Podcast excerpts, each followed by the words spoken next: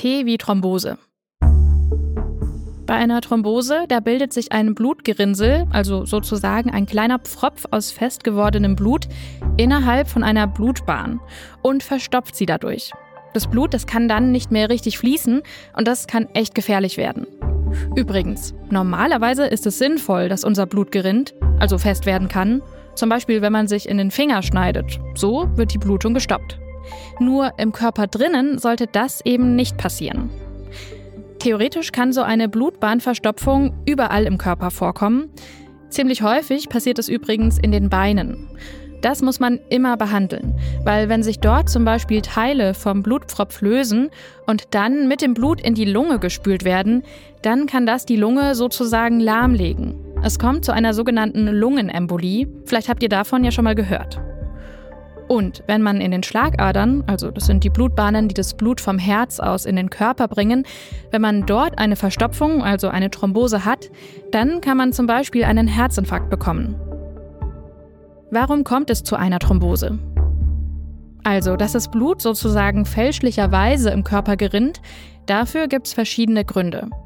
Es kann zum Beispiel sein, dass das Blut zu langsam fließt und deshalb eher gerinnt. Das kann unter anderem vorkommen, wenn man lange sitzt oder liegt und sich wenig bewegt. Oder es liegt daran, dass das Blut etwas anders zusammengesetzt ist und deshalb leichter gerinnen kann. Das kann zum Beispiel bei Krebserkrankungen vorkommen oder auch bei manchen Medikamenten wie der Antibabypille. Wie kann man eine Thrombose erkennen? Da gibt es ganz unterschiedliche Anzeichen, je nachdem, wo die betroffene Stelle denn ist. Manchmal bemerkt man das auch gar nicht oder erst nach einer Weile. Eine Thrombose im Bein, die kann man zum Beispiel daran erkennen, dass das Bein sich gespannt und schwer anfühlt oder angeschwollen ist. Außerdem kann die Haut dort wärmer sein und rötlich. Und eventuell tut es auch weh.